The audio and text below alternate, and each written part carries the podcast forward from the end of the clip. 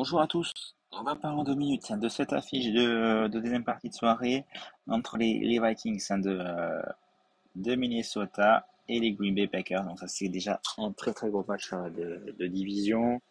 Euh, forcément Green Bay un petit peu favori, euh, mais voilà on le sait ils ont perdu des Devante Adams, donc ça la cible numéro 1 de d'Aaron Rodgers, donc ça va être intéressant de voir. Les Vikings ont toujours une très belle équipe, mais voilà qui ont complètement loupé leur saison dernière. Côté cote, on a 1,95 pour les Vikings, 1,78 pour, pour Green Bay. Euh, donc voilà, après on le sait, au niveau des, des matchs de pression, ça, ça joue pas forcément beaucoup au niveau de des, euh, des titulaires. Donc euh, voilà, on sait pas trop forcément où on va au niveau de, de ces équipes.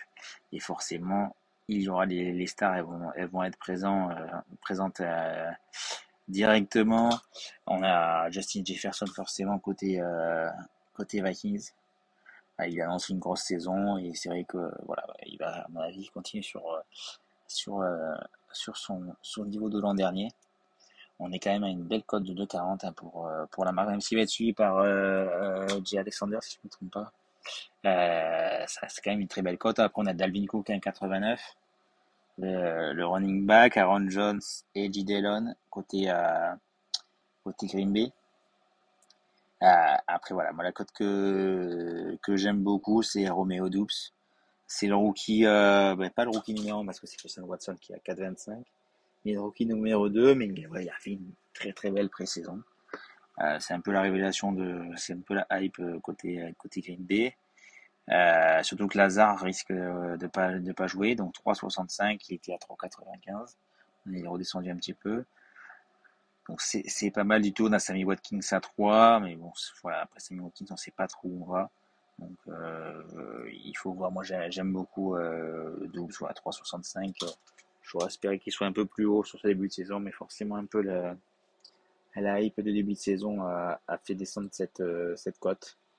Euh, après, si vous aimez bien les grosses cotes, il y a Amari Rogers à 9,50.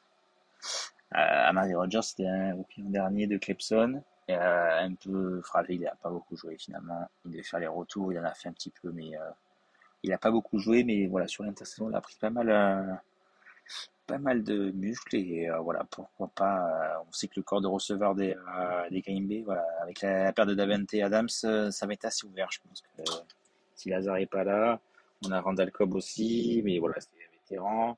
Sammy Watkins, on sait pas trop où ça, ça va aller. Chris Watson, c'est rookie aussi.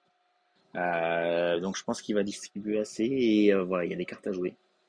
Euh, donc ça va tourner, ça va tourner quand même pas mal sur sur le corps de receveur, même Tyler Davis qui avait fait pas mal de petites rentrées il y a 14.